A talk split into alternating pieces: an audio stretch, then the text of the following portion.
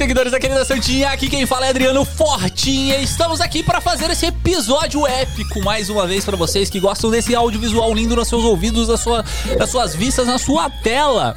E estou aqui do meu lado, meu fiel escudeiro. Eu tô arrebentando tudo aqui. Meu fiel escudeiro, André Rodrigues. É hoje que o convidado vai falar. Mas vocês não estão Na ligados? base do ódio, estou aqui sem voz, destruído, mas. Vamos lá. Trouxe aqui pra vocês. Corta aqui. Corta aberto. O nosso amigo, o nome é esse mesmo, Flederico. Flederico. Fred. Flederico. O Fled. Meu brotherzão. E aí, mano? Bom, Pra, vamos, vamos, estar vamos bater um vocês. assunto muito maneiro. Seja bem-vindo, Fled. Obrigado. Seja bem-vindo. E hoje você vai ter esse privilégio. Você é o primeiro convidado que vai falar. Olha só, vamos o ver, né? o André vai deixar você falar nesse episódio? Já já a voz dele volta aí, né? Imagina, imagina. tira- Deus dará, velho. Tadinho. Bora que bora, mano. E pra falar desse episódio aqui, eu tenho que falar de uma galera que ajuda muito a gente. E vamos começar esse episódio a partir de. É que eu tô dando time aqui pro Pedro. A partir de agora!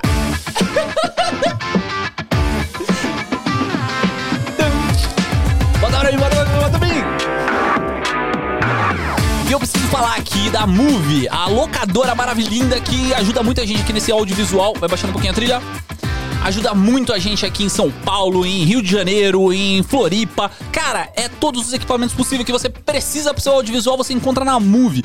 E aí, eu quero fazer, sei lá, umas gravações e umas edições e eu não tenho equipamento nenhum. Pode baixar mais um pouquinho pra mim, Pedrão. Eu não tenho equipamento nenhum, cara. O que, que eu faço? Meu Deus do céu. Você pode fazer um plano semestral na Move e locar um Avel e uma câmera Fuji, velho. Porque quem tem Fuji sabe que Fuji entrega, velho. Então é isso aí, velho. Move Locadora, que é pra você ficar muito feliz. E se você quer vender ou comprar equipamentos, também tem o portal da equipe, que é do mesmo conglomerado. E eu preciso falar aqui também da Canon, que ajuda muita gente. Pode soltar Canon aqui pra mim?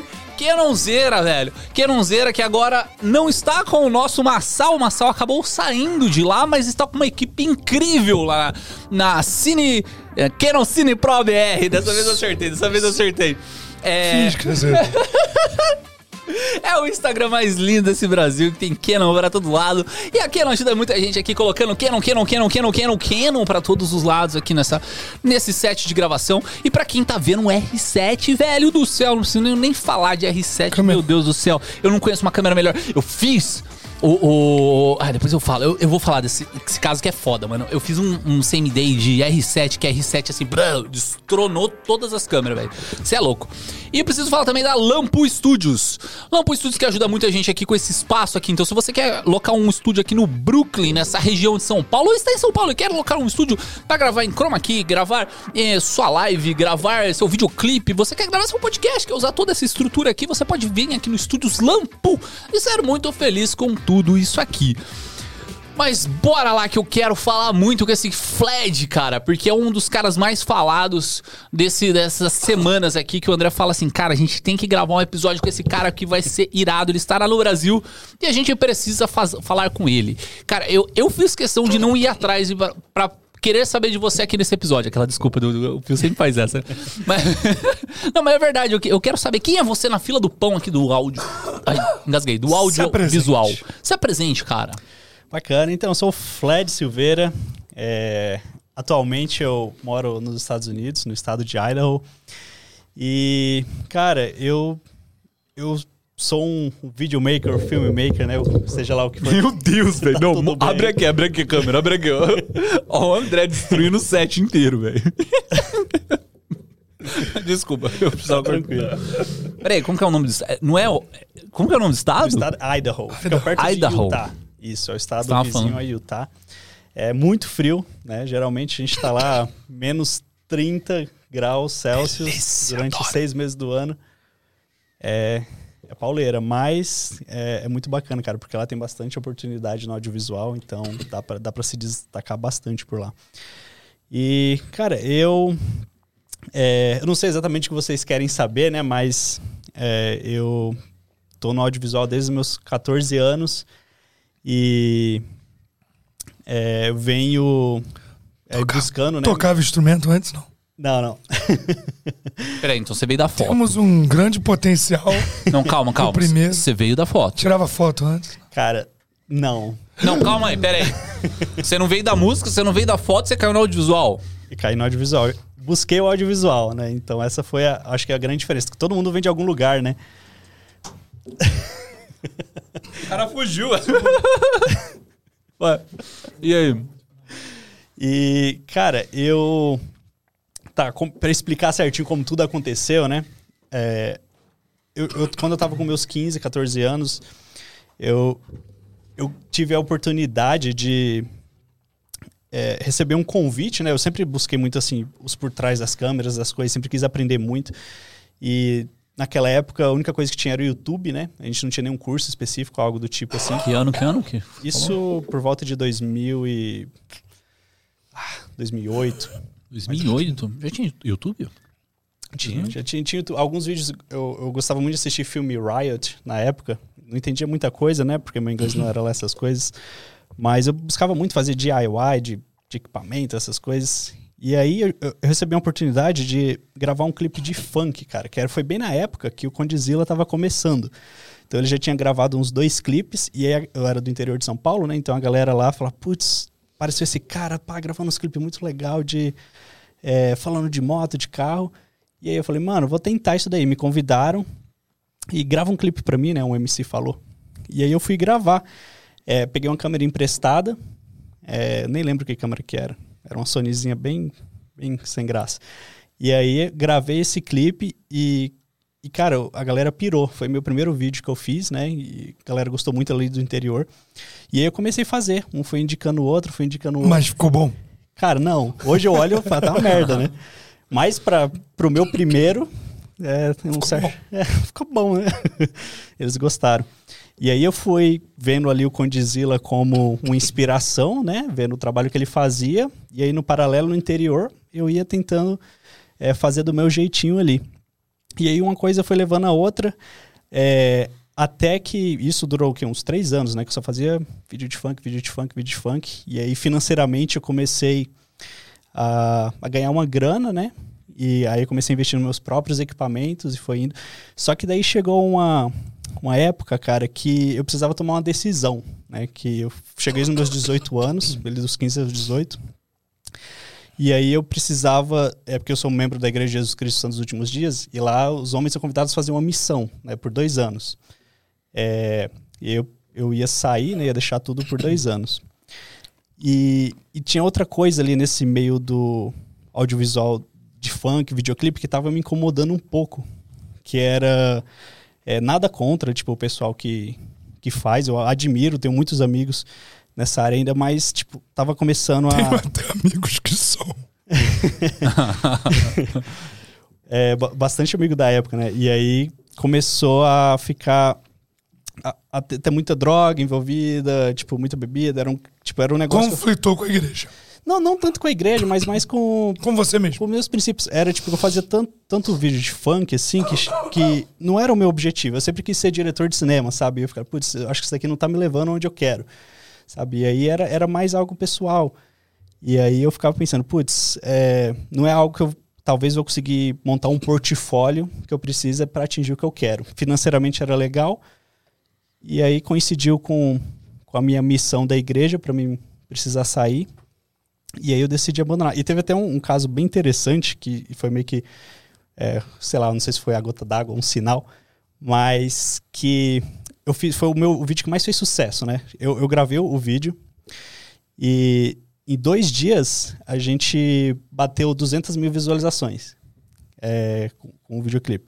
E tava bombando, ia explodir. Só que no dia que, eu- que a gente lançou o vídeo, eu mandei pro produtor, ele lançou o vídeo, é, o, o MC foi preso por tráfico de droga. Então ele nem chegou a assistir o vídeo pronto. Caraca, mano. E a galera tava ligando pra ele pra marcar show e, e o caramba. Maluco preso. E o preso. E ficou preso lá um tempão. Tipo, uns dois anos preso, sabe? E aí eu falei, ah, mano, é, tipo, e se tô eu junto lá, entendeu? Como que eu vou explicar? Até lá que eu explico, sabe? E aí eu falei, não, acho que pra mim não rola mais. Pode crer. E aí eu saí, fui pra minha missão, vendi tudo que eu tinha. Falei, ah, quando eu voltar eu vejo o que eu faço. Mas a missão é ir pra algum lugar, é isso? É, cara, então, é assim, você não decide o local que você vai. Então a, a missão te manda uma carta te convidando para ir servir pela igreja por dois anos em um local específico. Eu fui servir em Minas Gerais. Então eu fiquei lá. Mas é tipo uma coisa comunitária, é isso? Isso, é um serviço voluntário. Maneiro. É tipo os Mormons, né? Os Mormons Não, é fazem os, isso. é os Mormons. Ah, é o Mormon? É, que é o nome da igreja, é a Igreja de Jesus Cristo Santos dos Últimos Dias. É conhecido como os Mormons. Saquei. E aí que é o que anda com a plaquetinha preta aqui, pá. É legal. É, então, e aí eu tive a oportunidade na galera que bate palma. Não, esse é os testemunhos de Jeová. né? Ah, é isso. É verdade, confundi. E- Não, o Mormon também tem uns caras elite lá, mano. Meu É. professor de Kung Fu, cara, ô, da hora, ele foi pros Estados Unidos nessa. Ele foi, acho que pra Amazonas, na Amazonas, ele foi, foi pro, pros Estados Unidos, que aí eu acho que é convidado de um pro outro, né? Não sei direito qual que é Isso, é. E aí, olha que massa. E, então, pra mim foi Minas Gerais, aqui do lado, né? Geralmente manda pra qualquer lugar do mundo, né? Então, eu tive a sorte de ir pra Minas Gerais e fiquei lá 100% nisso. E lá eu tive a oportunidade, isso que, que eu falo que a missão foi uma das melhores coisas que eu fiz na vida, porque foi, muito, foi os dois anos mais difíceis e mais felizes da minha vida, eu gosto de falar, porque é difícil pra caramba. Até agora. Como diz o Homer Simpson. Até, agora. agora. Que agora você teve um. É uma filha, é, então, exato, exato. E, e lá eu tive a oportunidade, cara, de conhecer, de trabalhar sempre com americanos. Então, todos os meus companheiros que a gente troca a cada é, dois meses, em média, né? De, de companheiro, assim, de lo- local também. Mas eu sempre morei com americanos. E aí eu tive uma oportunidade muito grande de aperfeiçoar o meu inglês a a outro nível, que eu nunca conseguiria se fosse numa escola de inglês ou coisa do tipo, sabe? E, e aí lá eu consegui contatos, né? Pessoas que hoje, por causa delas, eu, eu, eu tô morando nos Estados Unidos e aprendi muita coisa e voltei com, com uma- bagagem de conhecimento muito grande para lidar com as pessoas e tudo mais. Mas, tipo assim, só, só pra entender, você Uhum. foi pra Minas Gerais, aí em Minas tinha uma família americana lá. Não, é, é que a gente mora, é, é- a gente anda sempre em dupla, né? Certo. Então, o que aconteceu aqui comigo, é, vinha uma, uma pessoa dos Estados Unidos que foi chamada para servir em Minas Gerais também, um outro Certo. missionário, né, no caso. E aí a gente servia junto. Entendeu? A gente morava junto por dois meses, convivia junto, fazia tudo junto. Dois aí- anos, né? Por, é, por dois anos. Aham. E aí, é, todos os meus companheiros foram americanos, então eu tive essa sorte, né? É que de legal. dois em dois meses troca dupla, entendeu? Hum, Às vezes fica um pouco mais, um pouco menos, mas sempre troca dupla. Pra gente não enjoar do cara, né? Sim. Ou depois de dois anos tá casado já mais, com o cara. E pra né? trocar mais experiência. Exato, exato. E, e isso a gente Mas pode? ensina português e. Pode. Pode o quê? Casamento gay, essas paradas não. Não, não tô zoando. Mas. É... Mas depois você passa tanto tempo com caras, né? É complicado, não sei. Mas, Olha o que você vai falar nesse podcast. é, mas é, foi, como eu falei, foi uma experiência incrível é, e muito desafiadora. Mas aí eu voltei. E, e quando eu voltei, eu voltei com a mão na frente e outra atrás. Eu não tinha câmera, não tinha equipamento, não tinha nada, mas eu tinha o meu conhecimento anterior, né? Que eu acho que isso é o que mais conta. E aí eu falei, só que agora eu vou fazer o oposto, quero fazer casamento. Tipo, vamos sair da bagaceira e vamos para o negócio mais bonito, ver o que é que dá, né? E aí é, eu, eu apliquei para uma oportunidade de trabalho lá na é, um tela brasileira, né? Tava procurando qualquer coisa, cara. Caraca, saudoso tela brasileira. Tela brasileira. E aí eu achei uma oportunidade de alguém que tava querendo um, fazer vídeo de casamento, né? Precisava de um cinegrafista. E, cara, eu não tinha câmera, não tinha nada, não tinha nem portfólio, né? Que eu ia mostrar o quê? Meus vídeos funk pra fazer casamento, né? Então, é, eu falei, cara, eu não tenho nada, mas eu, eu garanto pra vocês, que é um, é um pessoal que só fazia casamento na praia, né?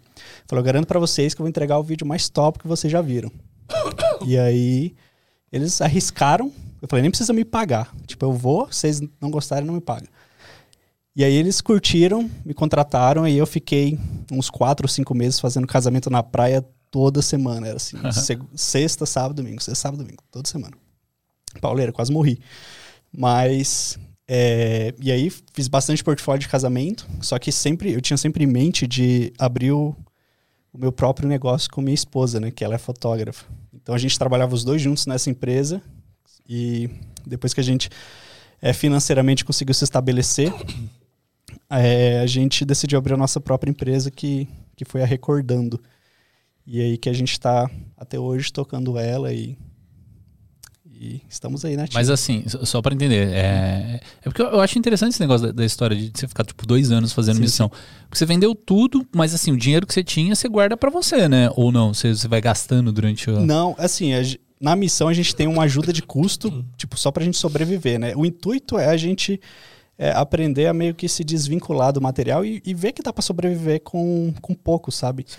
Os membros também da igreja, é, a gente sempre almoçava na casa deles, eles ficam felizes em dar almoço para os missionários e tudo.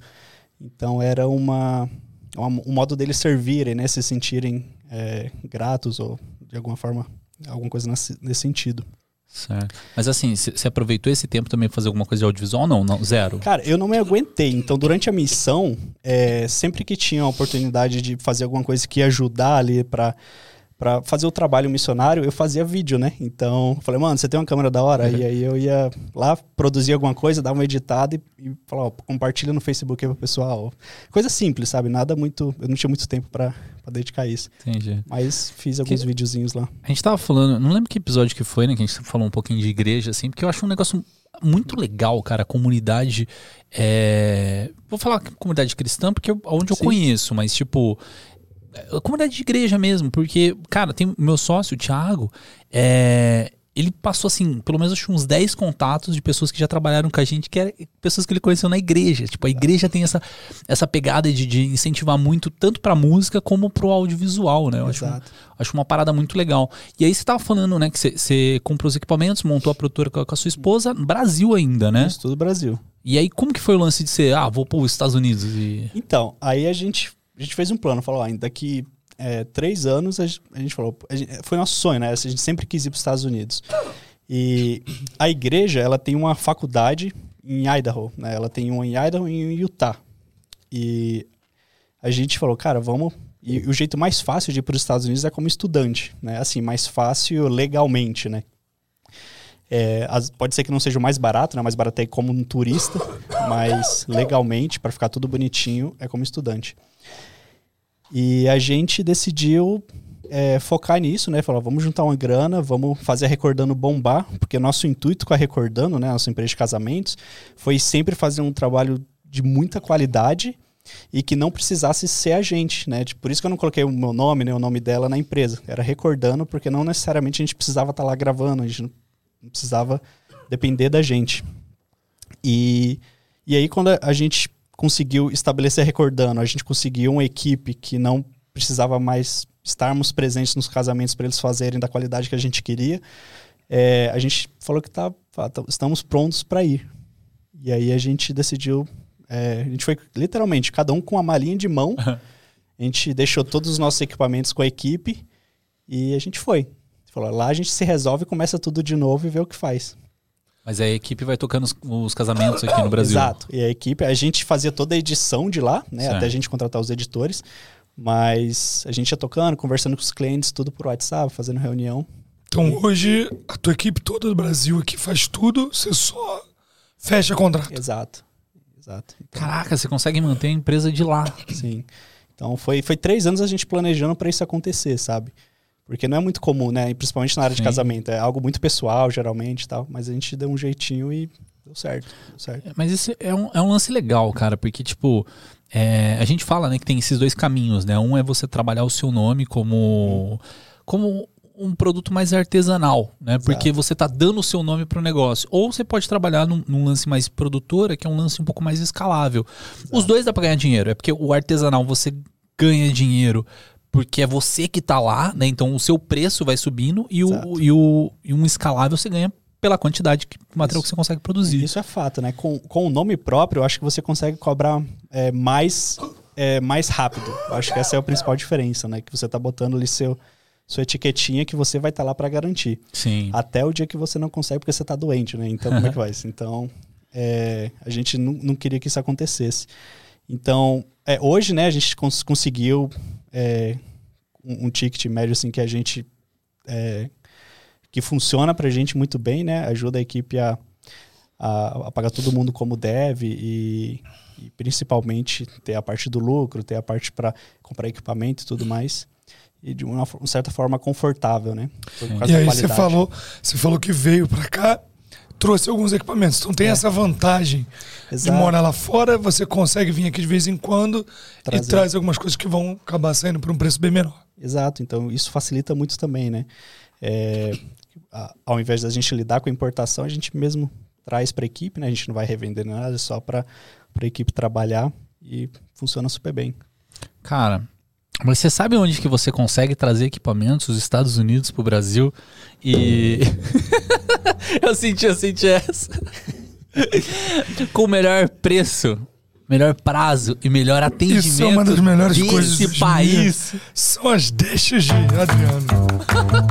Só na Brasil Box, cara. Se você não mora, corta aqui pra mim, corta aqui pra mim. Se você não mora nos Estados Unidos e precisa trazer equipamentos aqui para o Brasil para você trabalhar com audiovisual, com fotografia, com edição, com, sei lá, qualquer coisa que esteja relacionada a essa área de arte que envolve lentes e computadores, você pode falar com a Brasil Box, que ela vai trazer pra você. Você quer trazer um M1? Você pega assim um M1 assim, eu quero esse M1 aqui, ó. Esse M1 aqui é da Brasil Box, cara. Você quer, sei lá, um uma R7 uma Canon R7 para Brasil Box que você vai trazer. Então você consegue entrar no site e ver todos os preços lá, que vai ser um preço em dólar, né? Então vai ter o valor aproximado em real, é, que tem, tem as variações cambiais, basicamente, mas ali já tem um valor aproximado para você. E você comprando, não vai ter nenhuma sobretaxa sobre isso, não vai ter nenhuma surpresa depois. Você vai Não tem surpresas. não tem surpresa, é aquilo que vai ser, é aquilo que vai estar lá no site. É, se você quer falar com, com um atendimento também, existe o Instagram, existe o WhatsApp, que é uma coisa que a gente recomenda muito falar antes com o Marcão. Porque às vezes assim, você tá falando, ah, eu vou comprar o, sei lá, o lapela da Sony, só que um lapela da Sennheiser tá em promoção na mesma semana e tá saindo um pouco mais barato. Se você não falar com o Marcão, você nunca vai saber. Então chama eles lá no WhatsApp ou no Instagram e aí você consegue ter esse atendimento personalizado da Brasil Box. É isso aí, André. É isso. brasilbox.com.br não, agora mudou, é brasilbox.us, mas também dá certo, os dois dão certo. Inclusive, se você mora fora do país, também pode comprar lá. Show. Então vamos pro segundo bloco agora. Que eu quero saber agora mais de casamentos, cara. Casamentos, casamentos, casamentos, casamentos. Como que funciona essa parada, velho? Você edita lá, você trabalha lá, você prospecta dos Estados Unidos e você não está presencialmente aqui, velho. Não, o coraçãozinho não fala assim, meu Deus do céu, e se. É, no começo dá, dá aquela assustada, a gente não sabe se vai dar certo ou não, né? Mas é, eu acho que com, com o tempo, né, a gente achou pessoas de confiança aqui que a gente pode. é, é, enfim, né, a gente está num mundo que é tudo muito remoto, né? Então, inclusive a pandemia também ajudou muito isso, que a gente chegou logo um pouco antes da pandemia acontecer. Caramba. Então foi facilitou. o tempo certo pra gente fazer tudo acontecer remoto, sabe? Então acho que funcionou muito bem. Hoje todas as noivas elas estão muito mais acostumadas em fazer reunião via Zoom do que ir lá presencialmente. Pode pá. Então é algo que encaixou certinho, cara. Eu não sei se seria da mesma forma se não tivesse a pandemia. Então, a parte de lidar com os noivos, tudo Uhum. é tudo com vocês. Tudo com a gente. Então a gente faz reuniões quando os noivos querem fazer reuniões cara a cara, a gente faz via Zoom, né? Ou é, qualquer chamada de vídeo e resolve. né? Então eles são, são bem abertos quanto a isso. E aí a gente tem uma equipe fixa, né? Que são editores. É, às vezes, quando precisa, a gente contrata freelancers também, mas é, a gente tem editores fixos e cinegrafistas fixos, que daí já a gente tem um padrão de, de qualidade que a gente consegue atingir mais facilmente. Cara, é assim, aproveitando perguntar dessa pandemia, cara, porque é um negócio que eu acho que eu nunca perguntei pra ninguém. É, como que foi a para você por remarcações, por, por toda essa parada assim, É, porque tipo, complicado. cara, não teve casamento na pandemia, né? E aí depois da, depois desse período tenso da pandemia, veio todos os casamentos de uma vez. Sim. É, como que foi isso aí? É, foi até engraçado, porque enquanto a gente estava aqui no Brasil, a gente fez alguns que a gente chama é, Love Story, né? Que seria a gente ir lá com o casal, faz toda a história deles, né? Antes do casamento. E aí teve casal que a gente fez pro- preparando pra Separou e não casou. Não, não teve. Não Tá teve nenhum. sacanagem, Não, teve casal que separou, mas não por causa da pandemia, por sorte. Não, então, mas aí, tipo, não chegou a casar. Então, aí casou agora, tipo, um mês atrás, sabe? Passou quase três anos aí pra poder casar. Love Story já até mudou. Não, já. já, o pessoal Teve já tá filho. diferente, é. Já tá com outra noiva. Tem gente que já até casou no civil e ficou só pra fazer a festa, sabe? Então, é, deu uma bagunçada. E o pior é que acumulou tudo de uma vez, então a equipe teve que sair de um casamento e ia pra outro, foi, foi pauleiro, assim. Mas agora já estabilizou. No ano normal agora. Vocês têm quantos casamentos num ano? Cara, a gente costuma ter em média de 30, 40 casamentos por, Por ano. por ano. Então, é quase toda semana. Então, às vezes tem, tem meses que são mais, né? Então, por exemplo, dezembro é um mês que a gente tem três casamentos por semana. Então, maio também é um mês que. Janeiro menos. Janeiro é mais sossegado. Né? Janeiro e fevereiro a gente não. não- é, eu acho que é o tempo que. Ninguém quer preparando. casar no carnaval. Mas é, é o tempo que a galera mais fecha. Entendeu? Janeiro e fevereiro é quando a galera, eu acho que tá com dinheiro ali que. Sim. décimo terceiro e tudo mais. E aí. E como que você cobra? Você fala pro pessoal já ir pagando antes. É, Então, a gente é muito flexível, sabe, em questão a isso. Não é por causa de dinheiro que eles vão deixar de ter a gente, sabe? É, a gente parcela se precisar parcelar, a gente faz parcela depois do casamento, a gente só segura o material e não entrega. Então, a gente é muito, muito flexível em relação a isso. É, porque, não sei, assim, eu, eu quando trabalhava com casamento, eu fazia com que tivesse que pagar até o dia do casamento, Exato, esse é o Mas- padrão. mas tem que ter. É, porque é complicado, porque assim, às vezes, tipo, ah, eu vou pagar depois do casamento. Aí o pessoal separa, que já aconteceu. Eu já estava num casamento que o noivo traiu a noiva na festa, brother. Nossa senhora. Então, tipo, a, a noiva ainda assim, é... Na, na verdade, eu presencialmente não estava. Era a mesma equipe que estava com a gente, né? E, sei lá, resumindo a história. É, O pessoal falou assim, cara, a gente tava no casamento lá, a- rolou todo todo boato, né? Porque ninguém viu em si. A noiva pegou e falou, ó, vou continuar a festa só por, tipo... Por, por causa do público aqui, tá ligado? Porque por mim já acabava. E tipo, "Ei, e se- e aí, como funciona? Acabou o casamento, não tem como receber depois disso. Né? Então, sei lá, eu, eu tinha. risco, né? É, eu tinha muito esse- essa política assim, de tipo, ah, pagamento até o dia do, do casamento e uma entrada antes pra reservar a data. Né? Então não sei se é isso que vocês É, seguem então, também. A gente, é, o ideal, né? A gente sempre fala isso pros noivos, é, é até ali 15 dias antes do casamento, né? Pra estar tudo acertado até lá. Porém, tem muito casal que conhece a gente faltando dois, três meses pro casamento. Às vezes fechou foto, só que chegou perto ali do. que a gente faz foto e filme, né? Então, chegou perto do casamento, bateu aquele desespero. Putz, queria vídeo, né? Você começou a assistir uns vídeos no, no Instagram. Ah, quero fechar vídeo com vocês. E tá, falta, tipo, dois meses, sabe? E é meio apertado pra pagar um valor tão alto em dois meses ali, sabe? Então a gente, ó, vamos. Cada caso é um caso, sabe? A gente negocia, a gente vê o que que. É lógico que pelo menos cobrindo o mínimo pra gente cobrir toda a equipe, toda a edição. E aí o resto a gente parcela, né?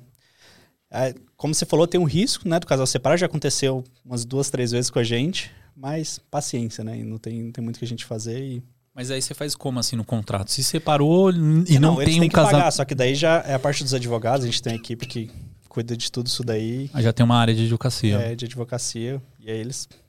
Eu, pessoalmente, não tenho muito que eu posso fazer, né? Aí é tudo com os advogados e eles se resolvem lá.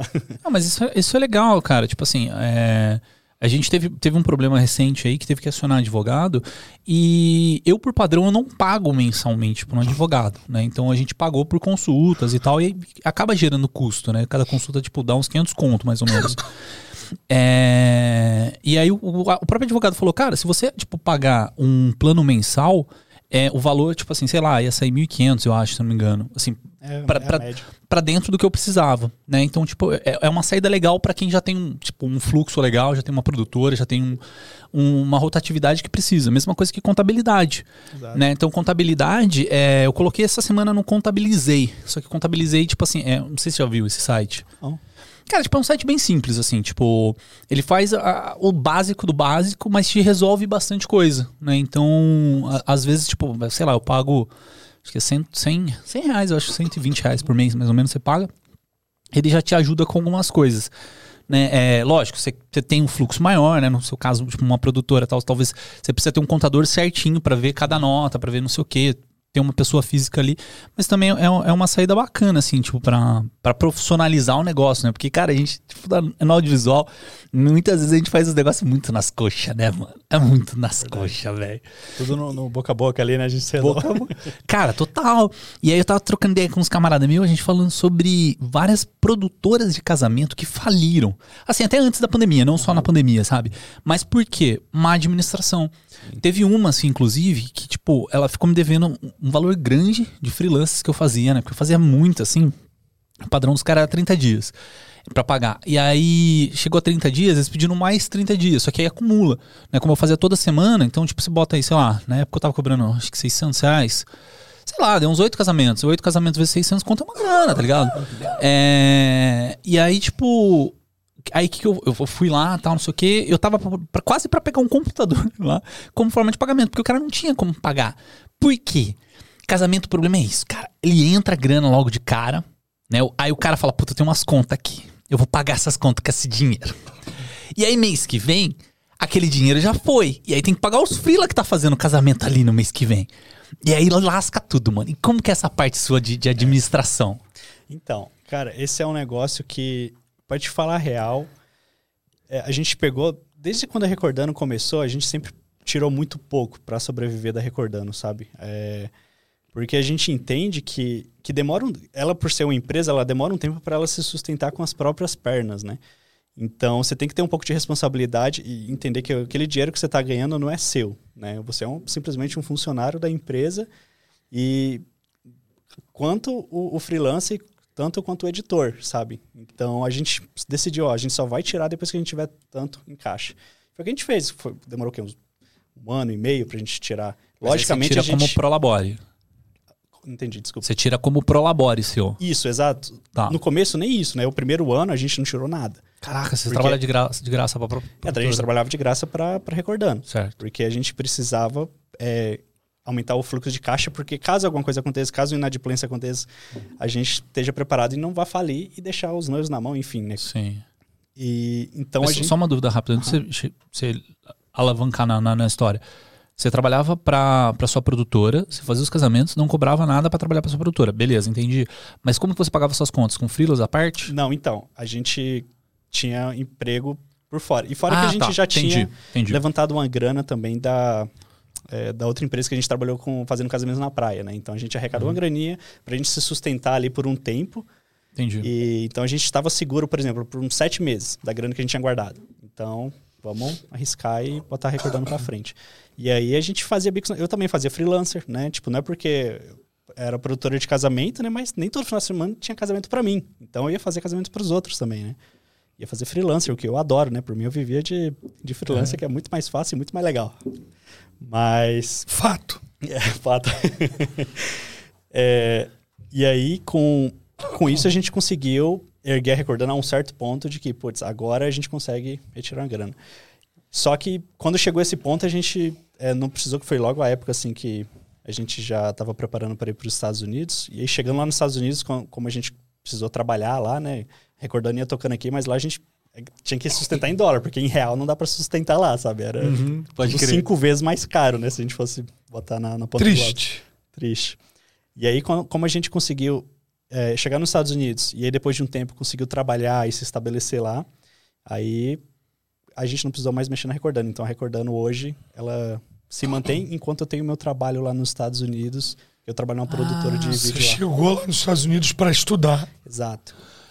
foi fazer uma faculdade que era da igreja, na área de audiovisual. Isso, na área de cinema. Então, Perfeito. E aí você entrou para uma produtora americana, que é de publicidade, que você falou. exato.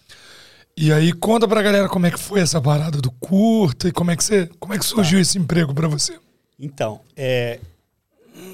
Uma coisa assim, só pra n- não iludir ninguém, né, e achar que, tipo, é fácil chegar nos Estados Unidos. Quando eu cheguei nos Estados Unidos, tipo, é, você, como estudante, você só pode trabalhar dentro da faculdade, né? Essa é uma lei. A não ser que você faça os bicos por fora tal, aí é Não é, tem que você tem que trabalhar para a faculdade, é para a faculdade. Porque no Canadá você pode trabalhar para qualquer um, mas é, tem um limite de 20 horas semanais. Então, você não pode trabalhar mais do que 20. mas só dentro da faculdade.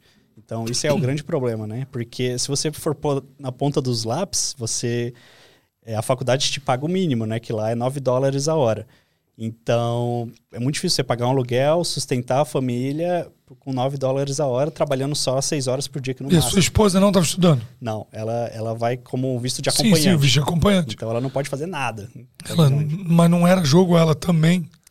Era, mas financeiramente você tem que colocar duas pessoas na faculdade. Então a gente tá falando de 45 mil dólares. entendeu? Você paga a faculdade. É, você pa- tem que pagar a faculdade.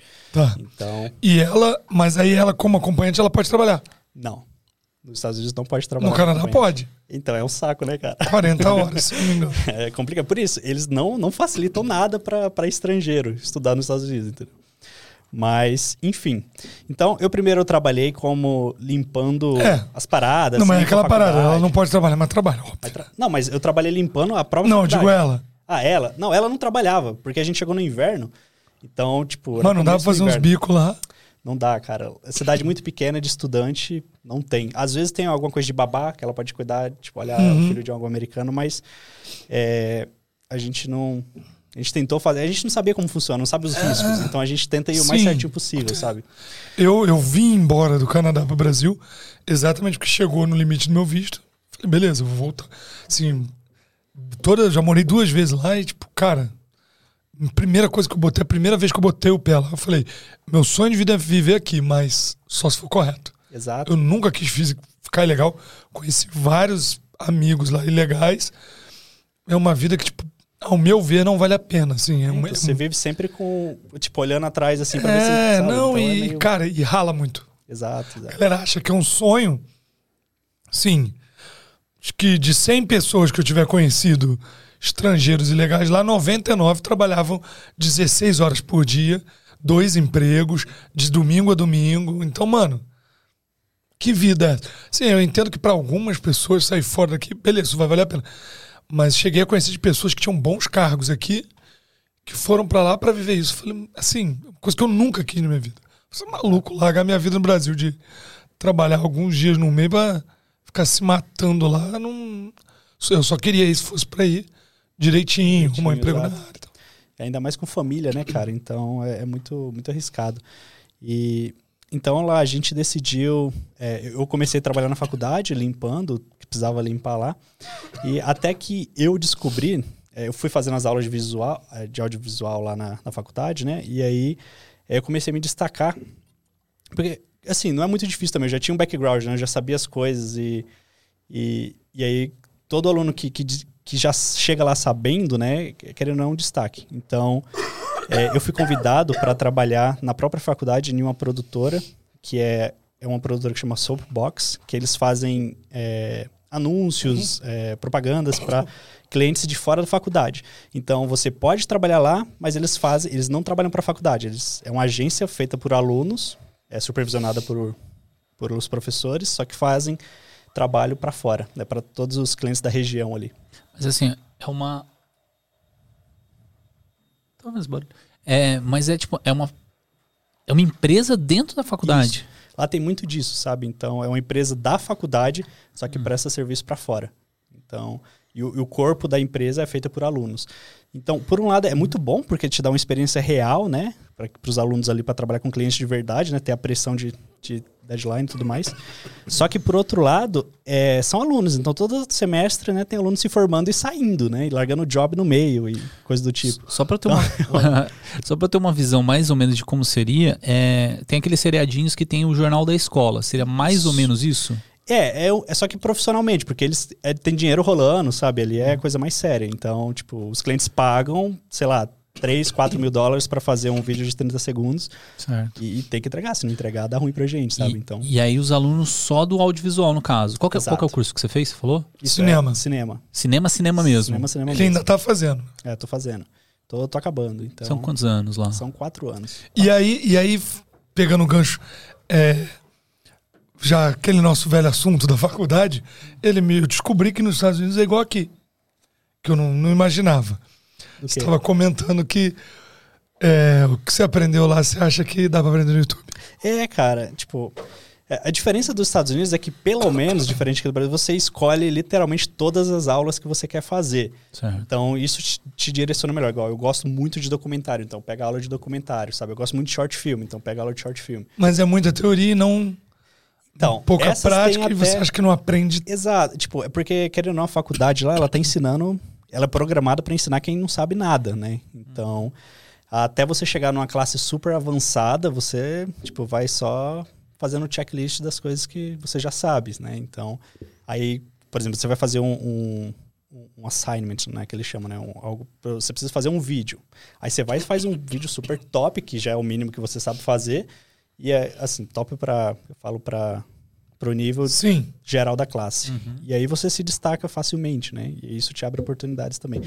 E, e uma coisa assim bem interessante é que eles gostam muito de internacionais lá, querendo ou não, tipo, parece mentira, mas brasileiro se destaca muito lá, Sério? porque já é difícil chegar lá. Então se um brasileiro chega lá, já já é uma novidade, sabe? Então, e o cara geralmente já é ligeiro, já sabe fazer as coisas, então é, Se vira, né? não chega do zero ali. E aí tu teve a nada. oportunidade de fazer um curta dentro da faculdade. Exato. Então, não, só, foi engraçado que esse foi fora. Então, eu é, Porque, querendo ou não, a faculdade ainda te limita, né? Você tem que fazer, beleza, tem- eu vou fazer um curta pra faculdade. Só que é dentro dos limites do que eles querem que você faça. Né? Tipo, de tantos a tantos minutos, o tema tem que ser esse, não pode ser esse, sabe? Tipo, é um negócio que você não faz o que você quer. E fora os pitacos do, do professor, né? Mas isso você fala como matéria de estudo, não como, Matéria de estudo. como trabalho. É, não como trabalho. Tá. E aí, eu decidi, eu falei, ó, já tô aqui já tem dois anos, né, quase, que eu falei, cara, eu quero fazer um curta, eu escrevi, e nenhuma dessas classes, isso que é o legal da faculdade, né, por mais que eu falo que você aprende tudo com curso online, com AV Makers, né, com...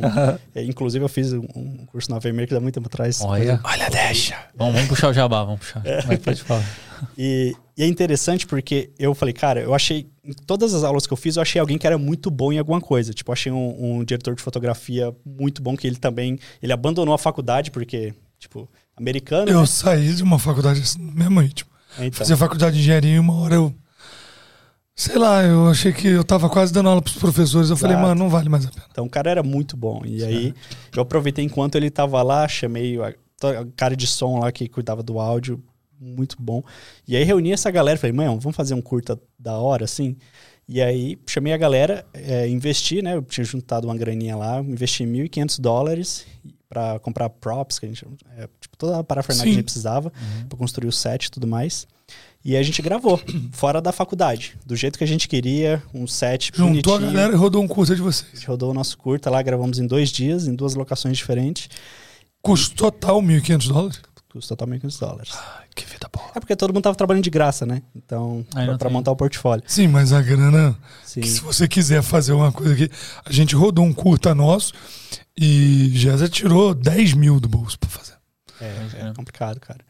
Mas e aí, rolou o E aí, curta? aí, a gente, assim que terminou o curta, eu fiquei quase, tipo, oito meses pra editar, que eu não tinha tempo, né, por causa da faculdade. Assim que terminei de editar, e aí a gente fez todo o som, que era um curta de terror, não precisava muito da parte sonora.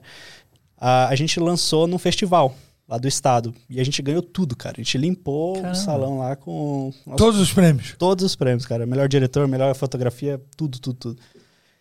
E, e eu era o diretor, né? Eu era o responsável pela direção e eu editei. E, e aí, cara, nesse. é, lá assistindo, né, tava alguém da, dessa produtora que eu trabalho hoje, que é a Potter Pro Media, que é a maior produtora lá da região de Utah e Idaho. Que eles fazem. A gente faz lá comercial pra BMW, a gente tá em negociação pra lançar um seriado na Discovery Channel, cara. Umas paradas bem maneiras lá Bagulho grande. bem grande. E aí, o pessoal tava lá, eles assistiram, assim que terminou, me chamou, fala, cara, vamos conversar e tal. E Você aí eu fiz uma diretor. entrevista com eles, não mandei currículo nem nada, só meu portfólio. E eles me chamaram para trabalhar lá. É como eu sou estudante, né? Tecnicamente é. Não poderia. É, não, é. Eu posso como um estagiário, né? Então. então eu sou um estagiário lá, né? Caraca. E aí a gente já tá conversando pra, se tudo der certo, né? Eu já tô trabalhando há alguns meses, então se tudo der certo, um visto de trabalho, que esse é o, é o processo, né? Você termina a Sim. faculdade, aí a empresa aplica, Aplica para visto de trabalho. Eles Aí vem o mesmos pedem. né? Mas é, de- desse curta você era o diretor? É.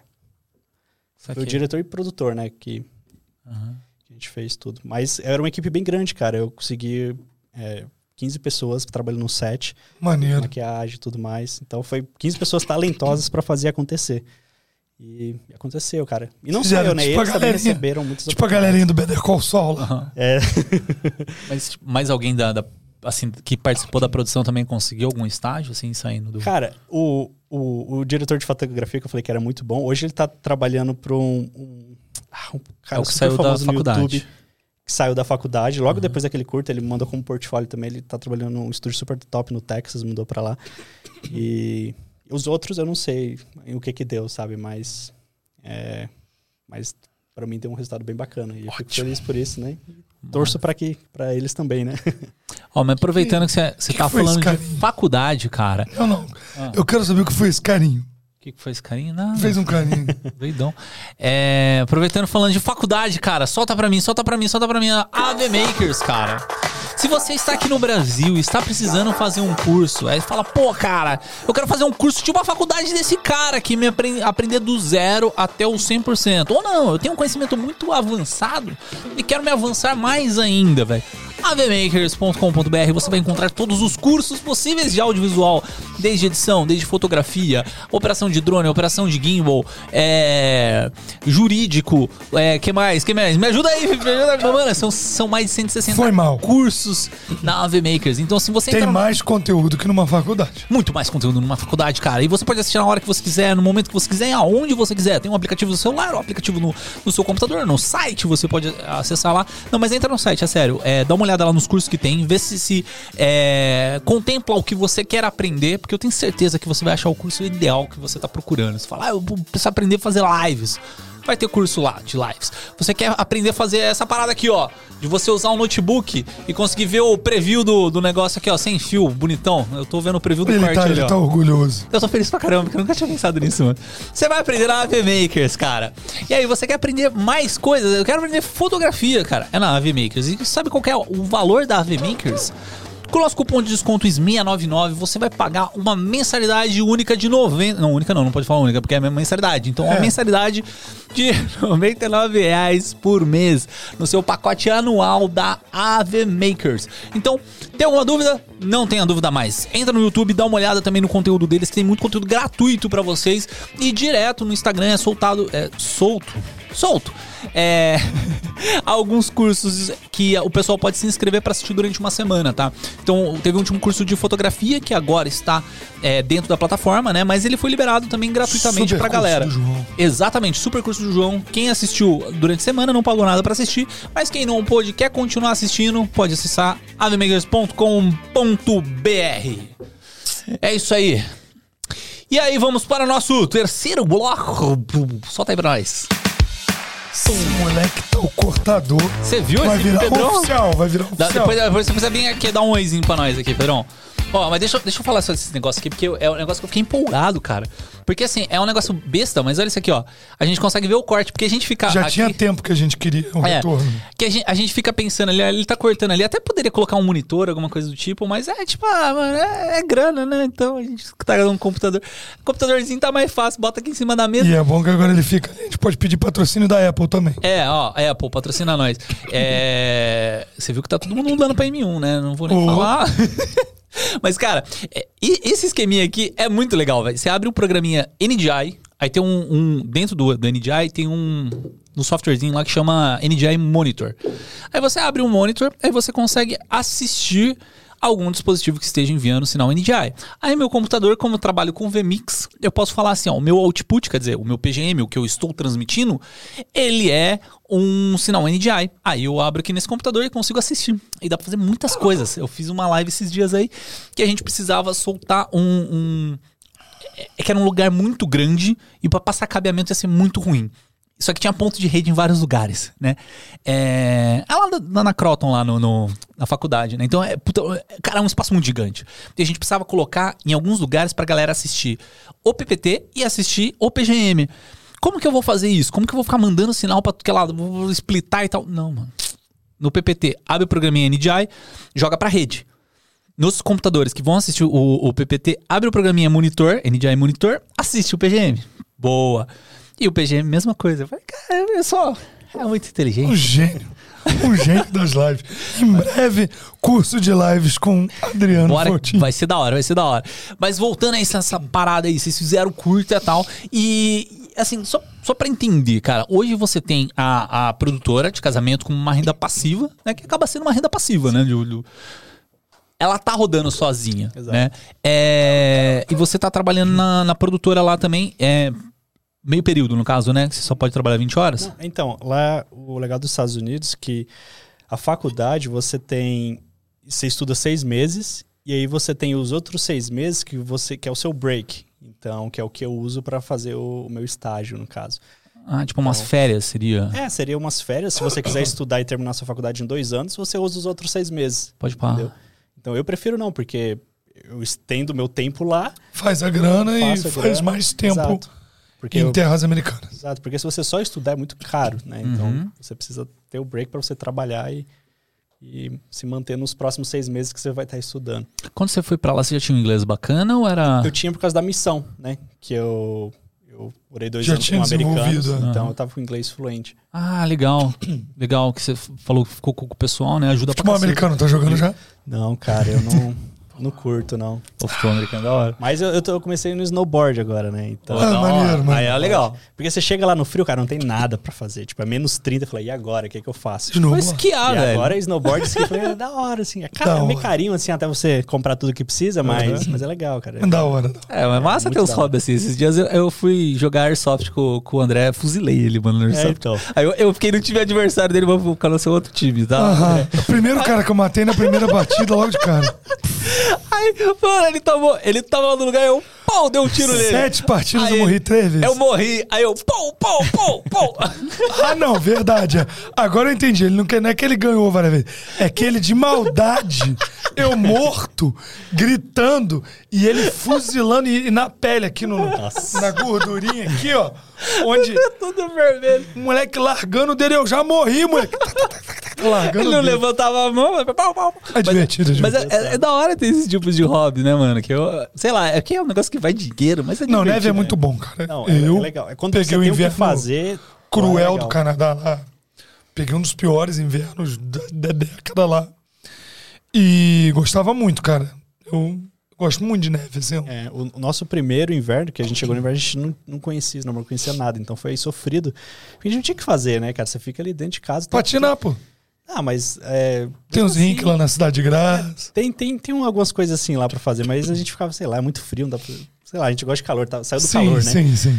E aí, só que agora a gente já acostumou, tem coisa pra fazer no inverno, tem coisa pra fazer no verão, e a gente vai se. Negócio que fala que acaba rolando muito, você tá num lugar muito frio assim e, e não tem muito sol, é que causa uma depressão até, né? Tipo, as Sim. pessoas. Exato. Tem, tem um estudo que fala que, tipo, os europeus e o pessoal que fica mais no norte dos Estados Unidos, né? Canadá, etc., é, o nível de depressão por, por população é muito superior ao pessoal que mora, tipo, mais na, na área mediterrânea, como chama? Medi...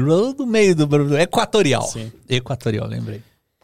Que é uma área mais quente do planeta Terra. Litoral. Equatorial. Na linha do Equador, né? É. Tá. Ah, tá. Entendi o que você quis dizer. quem mora em cima sofre mais Entendi, depressão que quem mora no meio, sacou? Entendi. Mas é- isso é verdade, né? Quando a gente chegou lá, a minha esposa, principalmente porque ela não, não podia trabalhar, ela não podia estudar, né? Não, não tinha nada pra fazer, não tinha nossa bebê ainda. Então. É, Filho ou filha? É uma filha, né? Uma Nasceu lá. bebezinha. Nasceu lá, a Sophie. Então ela é uma graça, né? Com nome de americana já.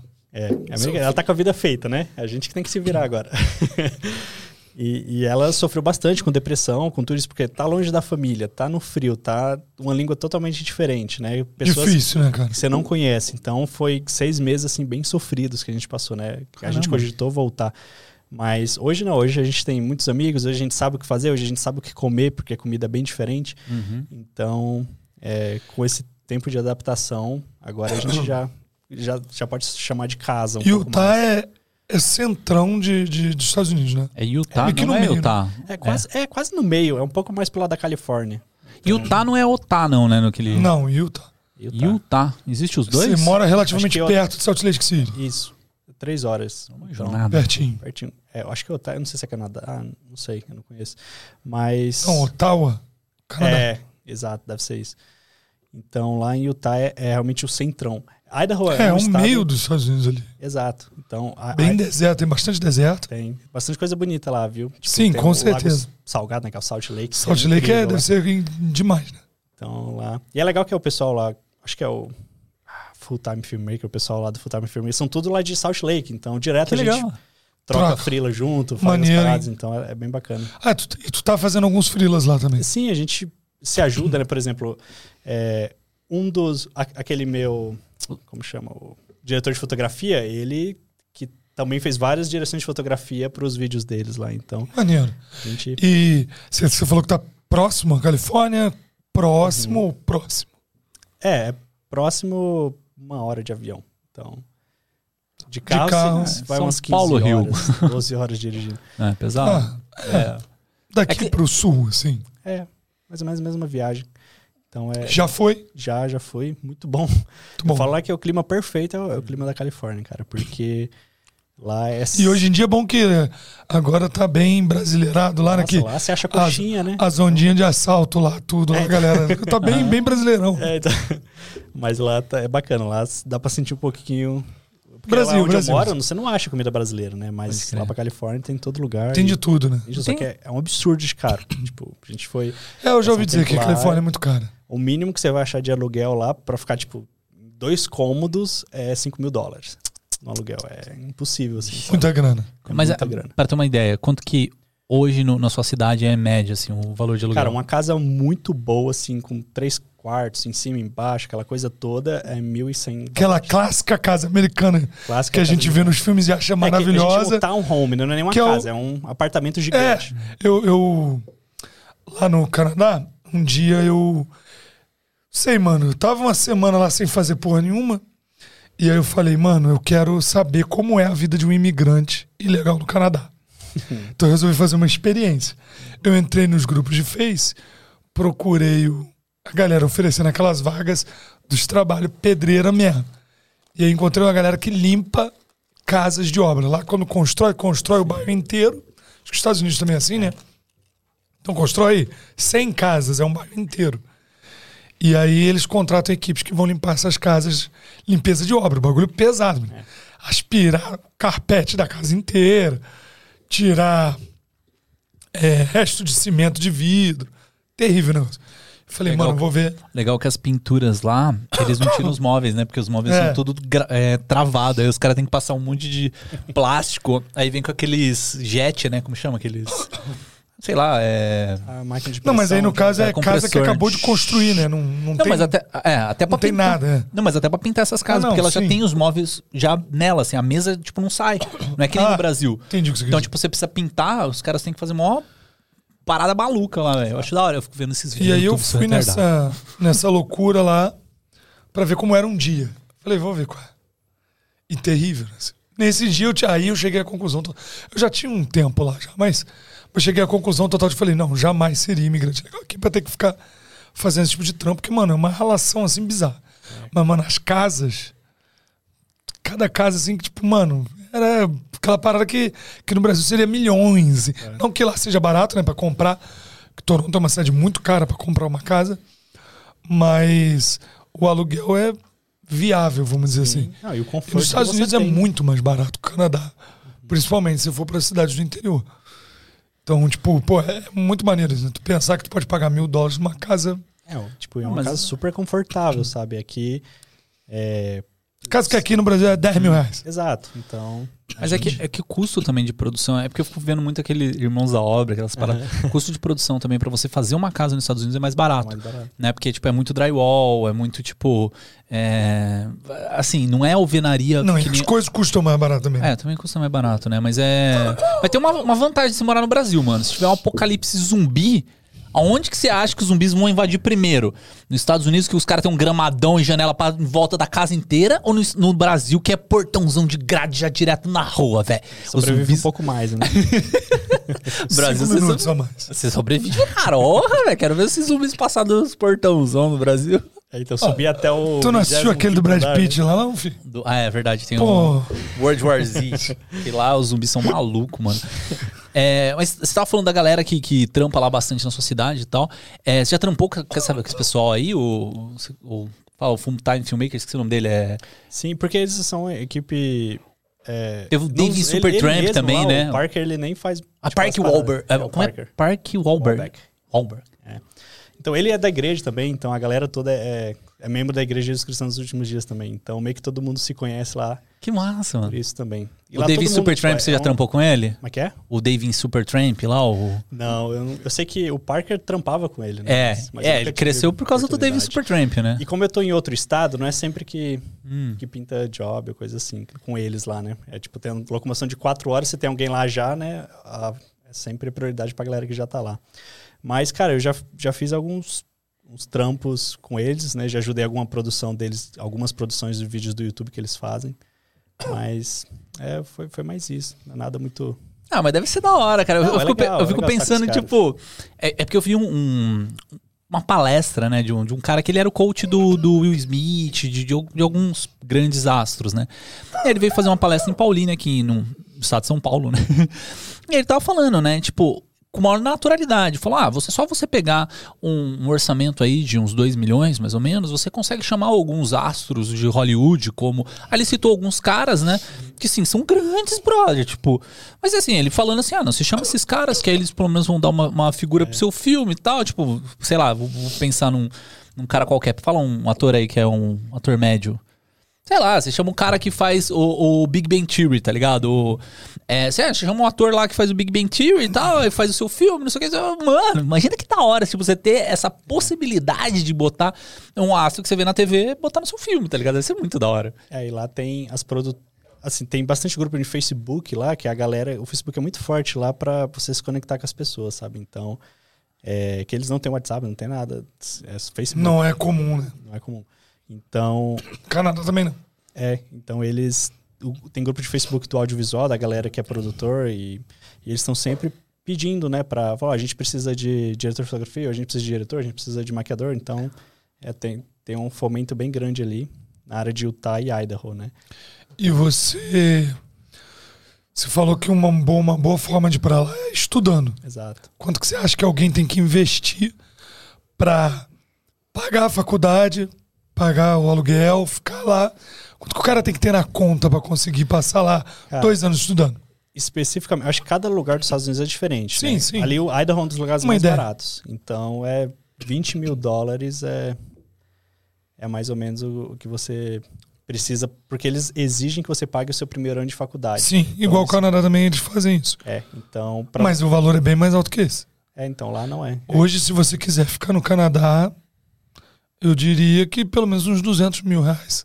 Nossa, cara. Dinheiro. você ficar tranquilo o primeiro ano. É, lá, lá o primeiro ano é 20 mil, porque chegando lá, como eu falei. Mil dólares, né? 100 é mil 20 reais. dólares. 100 mil reais. Isso. Então você consegue se garantir por um ano e assim que você chegar, você vai começar a trabalhar na faculdade. Então aí você já fica sossegado. O problema é quando você chega e tem que ficar gastando em real, né? Uhum. Você levou. Mas depois que você chega lá, é tranquilo. E, e assim, eu particularmente falando de faculdade, né? É, como a gente até brincou e conversou aí, eu acho que faculdade, é, se eu tivesse outra opção, eu não faria. Né? Porque, querendo ou não, você tem lá seus 40% de audiovisual que você vai aprender, mas você tem todo o resto que você é obrigado a aprender também, né? História dos Estados O que Unidos, você acha que tá perdendo? matemática. É, não é perda de tempo, porque no final eu aprendo alguma Entre coisa, aspas, né? Mas sim, não é algo mas- que eu iria aprender por mim mesmo se eu, se eu não, se Você não poderia estar gastando esse tempo Exato. evoluindo mais na tua profissão. Exato. É, só que por outro lado, eu acho que a faculdade ela é interessante se você tiver grana para investir e porque você faz contatos, né? Então, acho que, por exemplo, eu não teria o meu trampo lá na, na produtora que eu tô, talvez, se não fosse pelos contatos que eu fiz na faculdade para fazer meu curto. Então, é, não sei, né? Para mim deu certo dessa forma e, e é o único jeito que eu conseguiria estar legalmente nos Estados Unidos. Então, é o, eu fiz, né? Aqui no Brasil eu decidi não fazer, né? Por isso que eu já estava tocando minha vida sem faculdade. E porque- não sei, né? Eu, eu nunca cheguei a fazer uma faculdade que minha esposa fez, ela foi formada. Só que não é algo que, que agregou tanto assim. Eu sempre fui muito de aprender coisas específicas que eu quero aprender. Igual eu falei, eu, eu há um tempo, bastante tempo atrás, no AV Makers, eu, eu, eu, fui, acho, que um, eu não lembro o curso, acho que era um curso de Lumetri no, no, no Premiere. Né? Legal. Na época eu tava fazendo os casamentos. E aí, quando eu mudei do DaVinci, eu acho que fiz um curso teu também de, de color grading lá, massa pra caramba, recomendo, muito bom. E- Obrigado. E, e aí, eu- hoje, onde eu trabalho, tudo isso me ajudou porque eu cheguei com bastante experiência no DaVinci, coisa que a faculdade nunca vai te ensinar. Ela não vai te ensinar a fazer color grade no DaVinci. Ela vai te ensinar o básico pra você aprender a mexer. Por sorte, eles ensinam a você mexer no DaVinci lá. É, mas vai te ensinar o basicão, né? E aí eu, eu, eu sou. Eu trabalho na faculdade também como TA dos professores, que é o Teacher Assistant. Então, tipo, Certo. eu ajudo ele a ensinar os outros molequinhos lá que estão aprendendo também. E é, é bem basicão. Mas você aprendendo especificamente o que você quer aprender, eh, te ajuda a conseguir uns trabalhos diferenciados, né? Porque você vai ser especialista naquilo ali. Então hoje eu, eu trabalho ali com mais nove pessoas na parte de produção do vídeo, de vídeo que são nerds, assim como eu, sabe? Que adoram a tecnologia, que, sabe de- do começo ao pé, o DaVinci, todos os bugs que acontecem a gente sabe resolver. E, e cada um tem uma, uma skill que a gente chama Você específica. né? começou a me seguir Antes, aqui no Brasil ainda. Acho que não. Já tava lá. Já tava lá. Já tava lá. Gente, quero pedir desculpa pra vocês por eu estar nesse estado deplorável. É, prometo que no próximo eu vou estar melhor. Perdão. Era isso. Desculpa. É, assim, você falou de Da Vinci, cara. Eu tô, tô muito nessa, nessa garra em cima do Da Vinci, né? Eu comecei, acho que em 2019, 2020. 2020, comecei. e ainda não migrou. Ainda está no Premiere Videomaker. Sai dessa cara, vida. O, o Premiere, assim, eu tenho na máquina, porque às vezes eu recebo algum projeto, alguma coisa, tipo, aqui, com- como eu trabalho com live, Que às vezes você tá meio. Fala a verdade. Às vezes você tá muito feliz. Aí você fala, porra. eu vou abrir um um Premiere pouco pra ficar triste. triste. Não, mas, ó, por exemplo, eu fiz um CMD, é, eu e o Dan, né? O Dan editando no Premiere e eu editando no DaVinci. Você terminou primeiro. É, ma- mas eu preciso ter o Premiere, porque, por exemplo, o cliente pediu a alteração do CMD para ele postar depois Tem jeito. postura- po- é, posteriormente. Então, fugir, né? eu preciso ter o Premiere. Só que o que tá acontecendo é como eu tô full M1. Eu tenho outros notebooks, né? Tem o Predador, tem esse Dell G7 aí, tem, tem outros notebooks que dá pra rodar, Rico. tipo o, o After é porque eu trabalho com live, mano. Eu preciso ter essas bodegas aí pra, pra rodar. Desmia tá dando dinheiro, galera. Aí. E aí o que acontece? É, o M1 ele não roda After Effects nativamente, ele roda emulado, né? Que é, roda o Rosetta e tal. Basicamente, o After Effects com lixo trabalhando no, no M1. O Premiere roda, eu acho que já tá otimizado, Já. já, tá rodando bala, né? Mas o After, que é onde eu, eu- era o que eu mais gostava do Premiere, porque comunicava com o After direto, tá ligado? Eu, puta, era lindo. É, e aí o que tá acontecendo? Eu tô pegando alguns projetos que eu tenho que montar uns trabalhos no After eu tô travando. Porque, tipo assim, puta, mano, o PC. O M1 não é uma máquina ruim, velho. Mas o After não tá renderizando um negócio assim que, tipo, eu renderizo em um minuto na outra máquina. É, e aí eu tô me forçando a trabalhar com Fusion.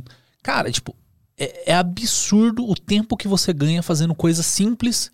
É, que você demoraria muito mais pra fazer no After. Eu- Sério? Eu, eu não sei se. Nossa, a minha ideia é de. Se tem uma coisa que eu achava que era muito superior e mais rápido de fazer, era no After. Cê é eu achava louco, que o brother. Fusion era mil vezes mais Cê é complexo. louco. Não, é porque assim, eu tenho um pouquinho de bagagem do Nuke. Então o Nuke ele já me dá essa noção Isso é importante. de, de, de nodes. Então, por exemplo, eu, eu tô fazendo esse trabalho aqui da, da FF, que eles me mandaram várias, várias cartelas, várias animações e falaram, "Olha, você tem que fazer igual.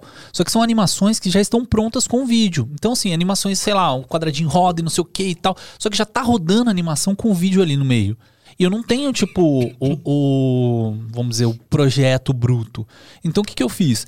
Joguei no, no, no Fusion, peguei e falei assim, ó, essas cores aqui é, vai ser transformadas em alfa, e eu consegui transformar as cores que eu queria em alfa, e aí eu consegui reaproveitar a animação dos caras e usar por cima, transformando ela em, em toda em alfa, né? E, e, cara, é, é bizarro, mas assim, muitas vezes é- o videomaker nem sabe o que é trabalhar com alfa, porque você trabalha com, com canais de cores, RGBA. RG, o A é do alfa, que é basicamente aquele branco e preto que vai falar o que é transparência ou não. E aí, cara, eu comecei a, a jogar mais no Fusion, principalmente pra não ficar saindo da 20, after, after da 20. E eu vi que é lindo, cara. Trabalha lindo. Então você, tipo, o. o- E tu tá usando o Fusion interno do DaVinci. Interno Que do- essas coisas.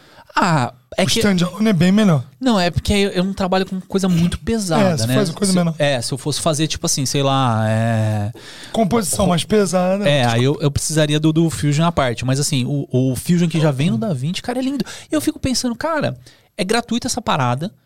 E, e não tem como o DaVinci não ser o software do- do- da década, tá ligado? Porque você mesmo falou na faculdade, estão ensinando o DaVinci, tipo, Sim. base pra E galera, onde tá a gente ligado? trabalha lá é tudo da 20. É, é todo o workflow, é todas as databases, são todas conectadas nos servidores, tudo da 20. Então a gente acessa um, um- o projeto um do outro Sou ali. precursor do DaVinci aqui. É.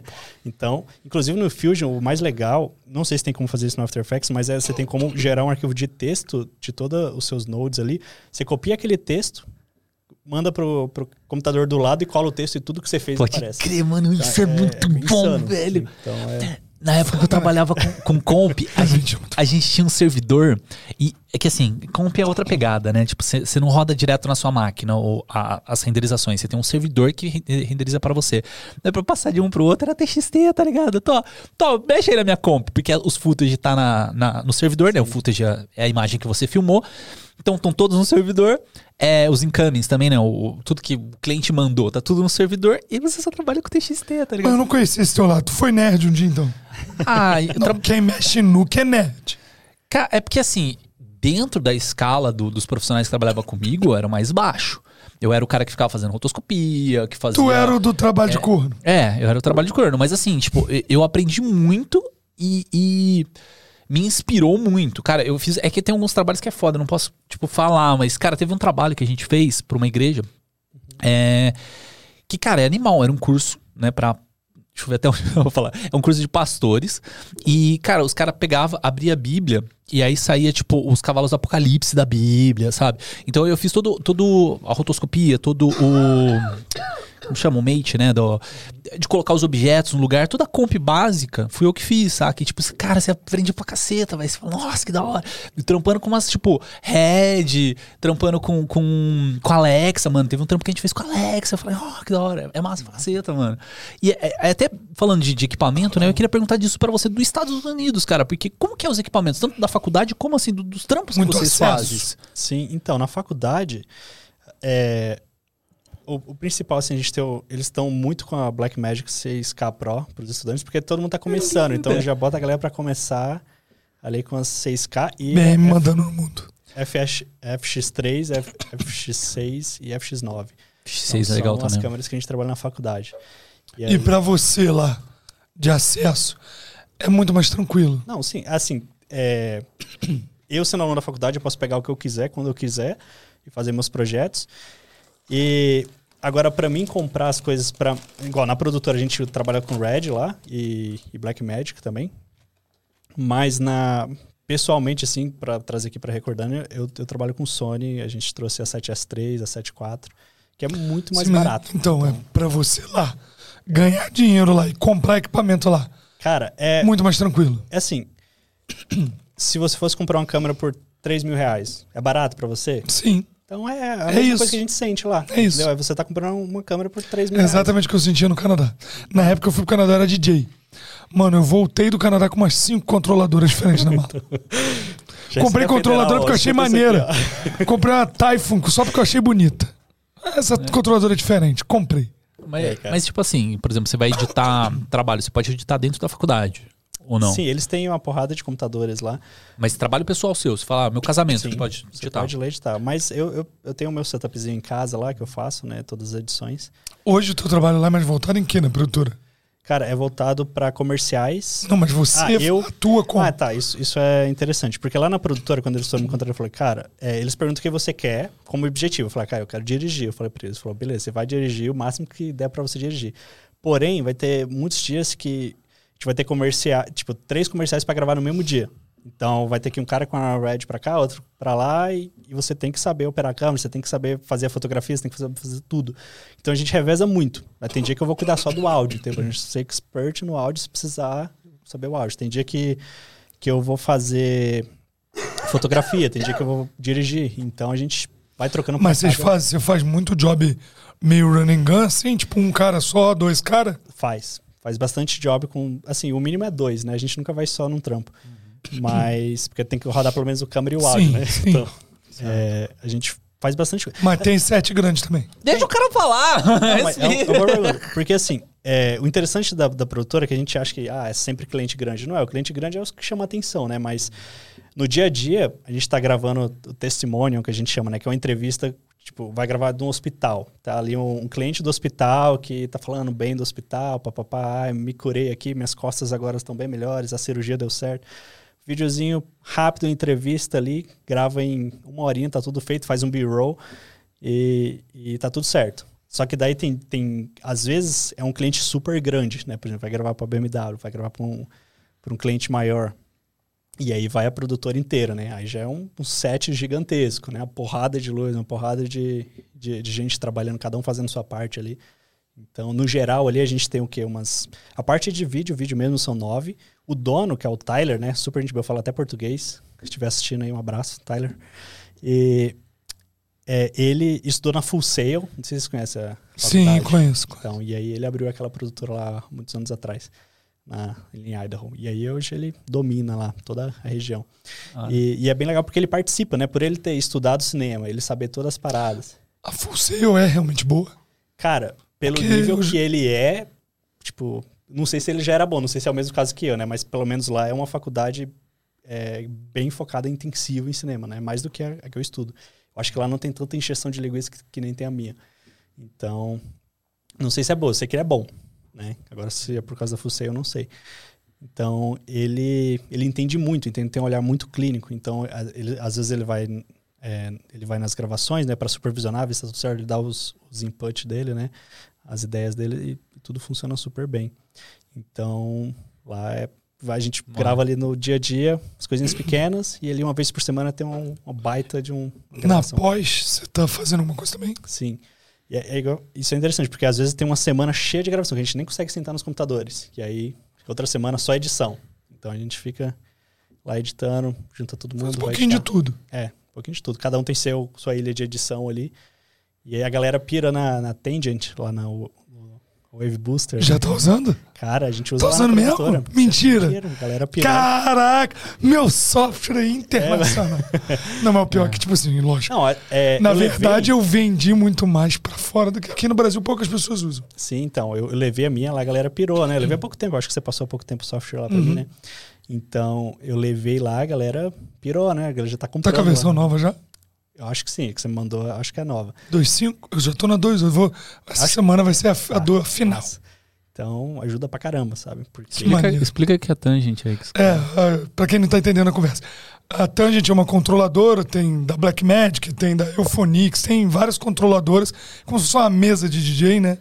Pra você controlar a parte dos softwares de edição mais voltada pra cor, mas é, a Blackmagic, por exemplo, tem uma controladora lá que é a Micro, a Mini e a Advanced, né? Que são as menorzinhas, a média e a grande.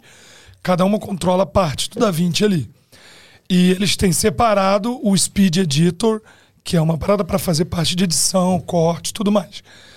E aí a Tangent produz um painel que é- eles têm o Tangent Wave, tem a Ripple e tem um TK, que é o Elements, que é um painel maior, e a Arc, que é o painel full gigantesco.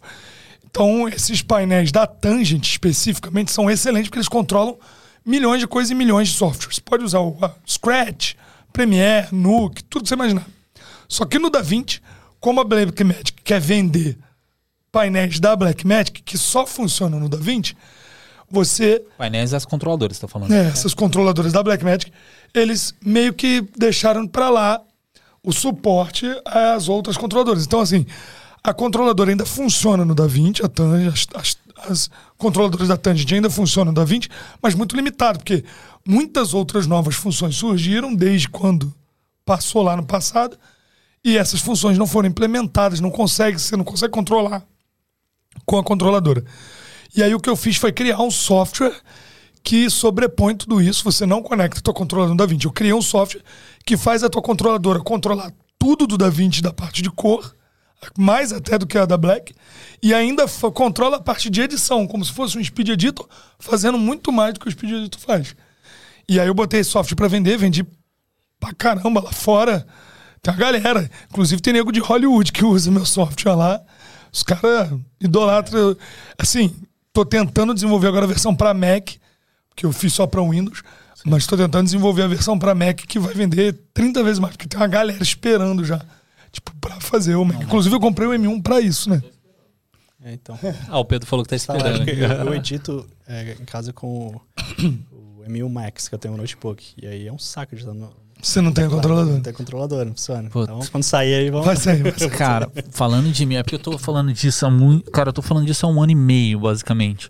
M1 tá, tipo, é uma curva bizarra, né, velho? Cara, do nada, Porque- né? É, é que assim, lógico, tem a questão de, tipo, ah, a Apple vendeu, entre aspas, barato pra popularizar o M1, tanto que o, o Pro e o Max lá, né, é, eles são bem mais caros, né, proporcionalmente.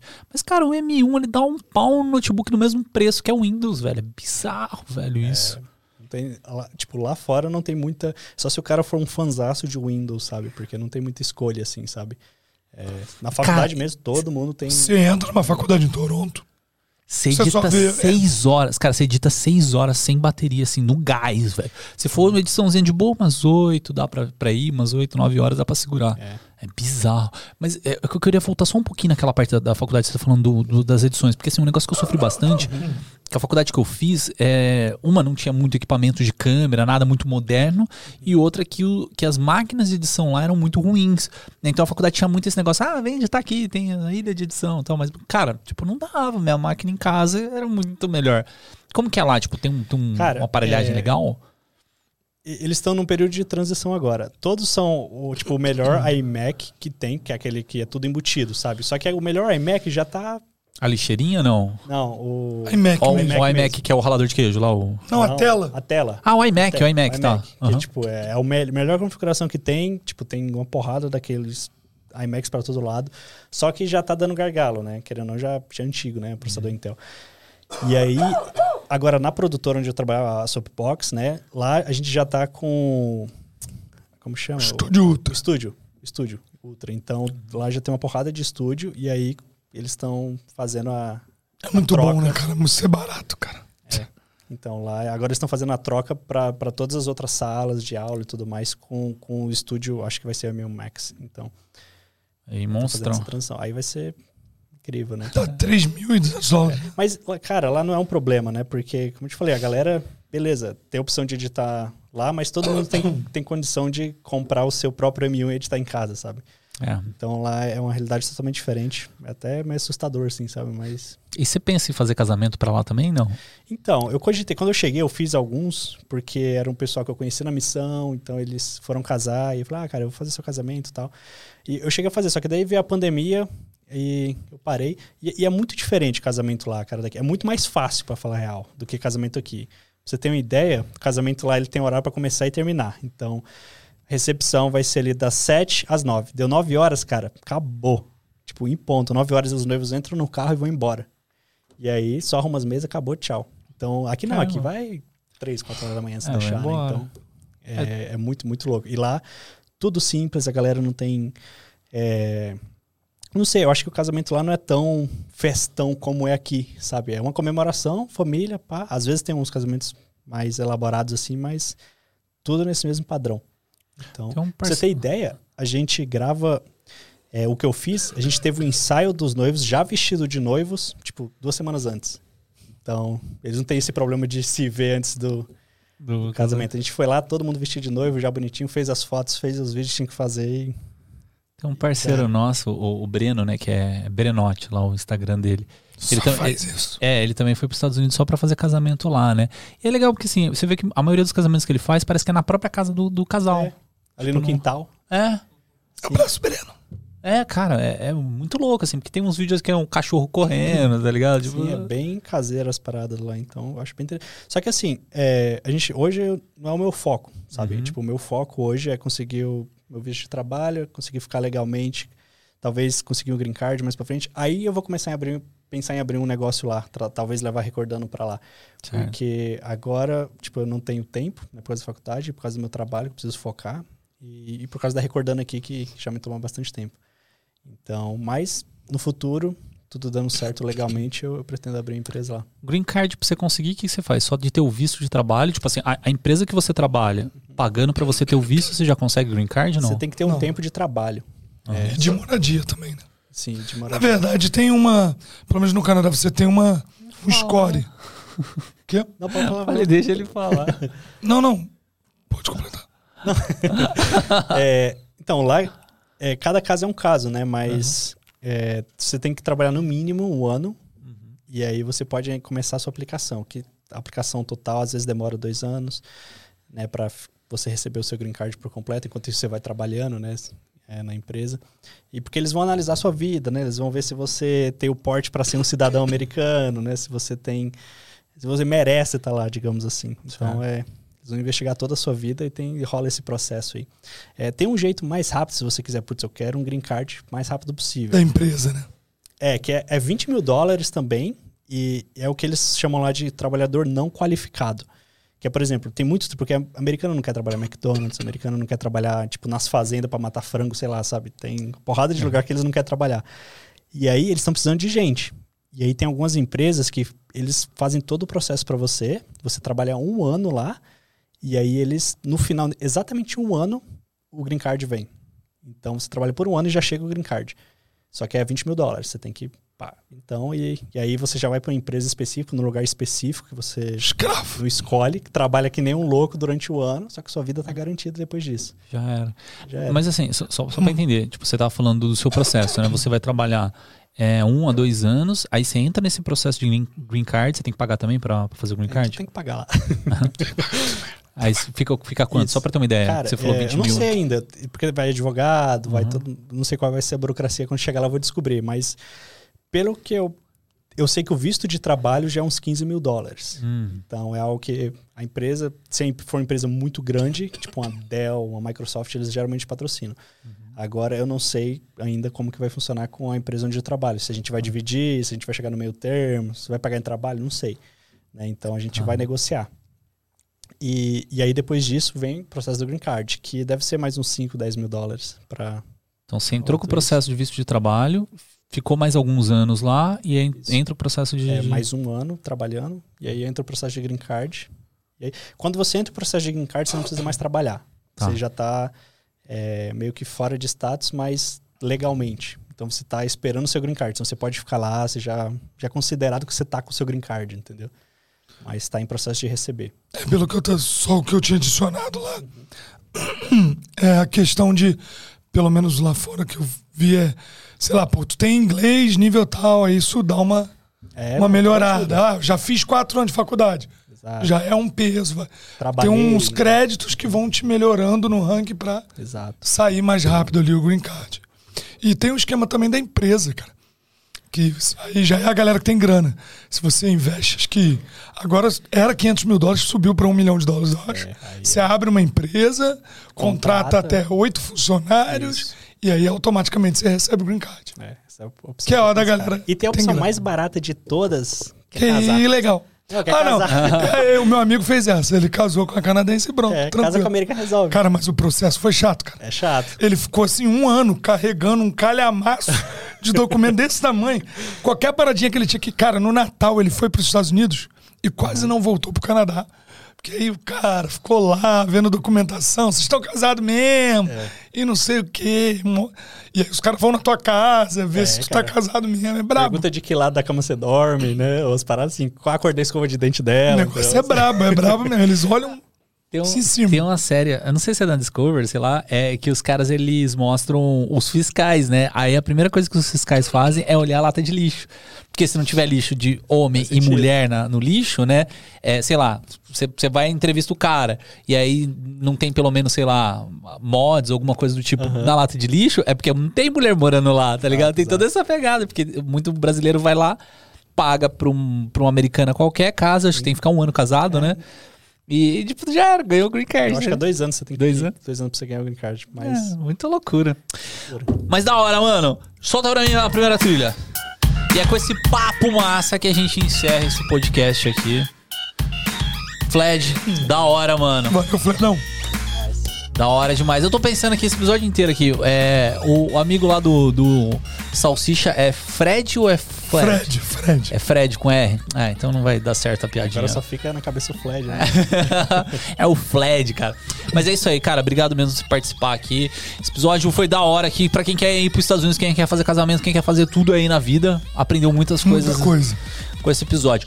E você, se tá ouvindo a gente ainda, e eu vou pedir pra vocês dar um like nesse vídeo pra entregar pra muito mais pessoas, porque você sabe como que funciona a meritocracia do YouTube. O YouTube só entrega pra quem tem engajamento. Então, dá um like nesse vídeo, não esquece, imagina que ele é um hack, não deu um hack invertido, pum, clica nele lá. E se você quer participar do nosso grupo secreto do WhatsApp e, e participar dessa comunidade gigantesca de audiovisueiros aqui conversando sobre audiovisual o dia inteiro, entra também em santamanhodosualto.com Ai, enrolei. santamanhodoisoalto.com.br barra apoio, que vai lá ter todas as instruções pra você participar do nosso grupo secreto. É isso aí, cara. Falei tudo? Valeu, meu querido. Falou tudo. Valeu, galera.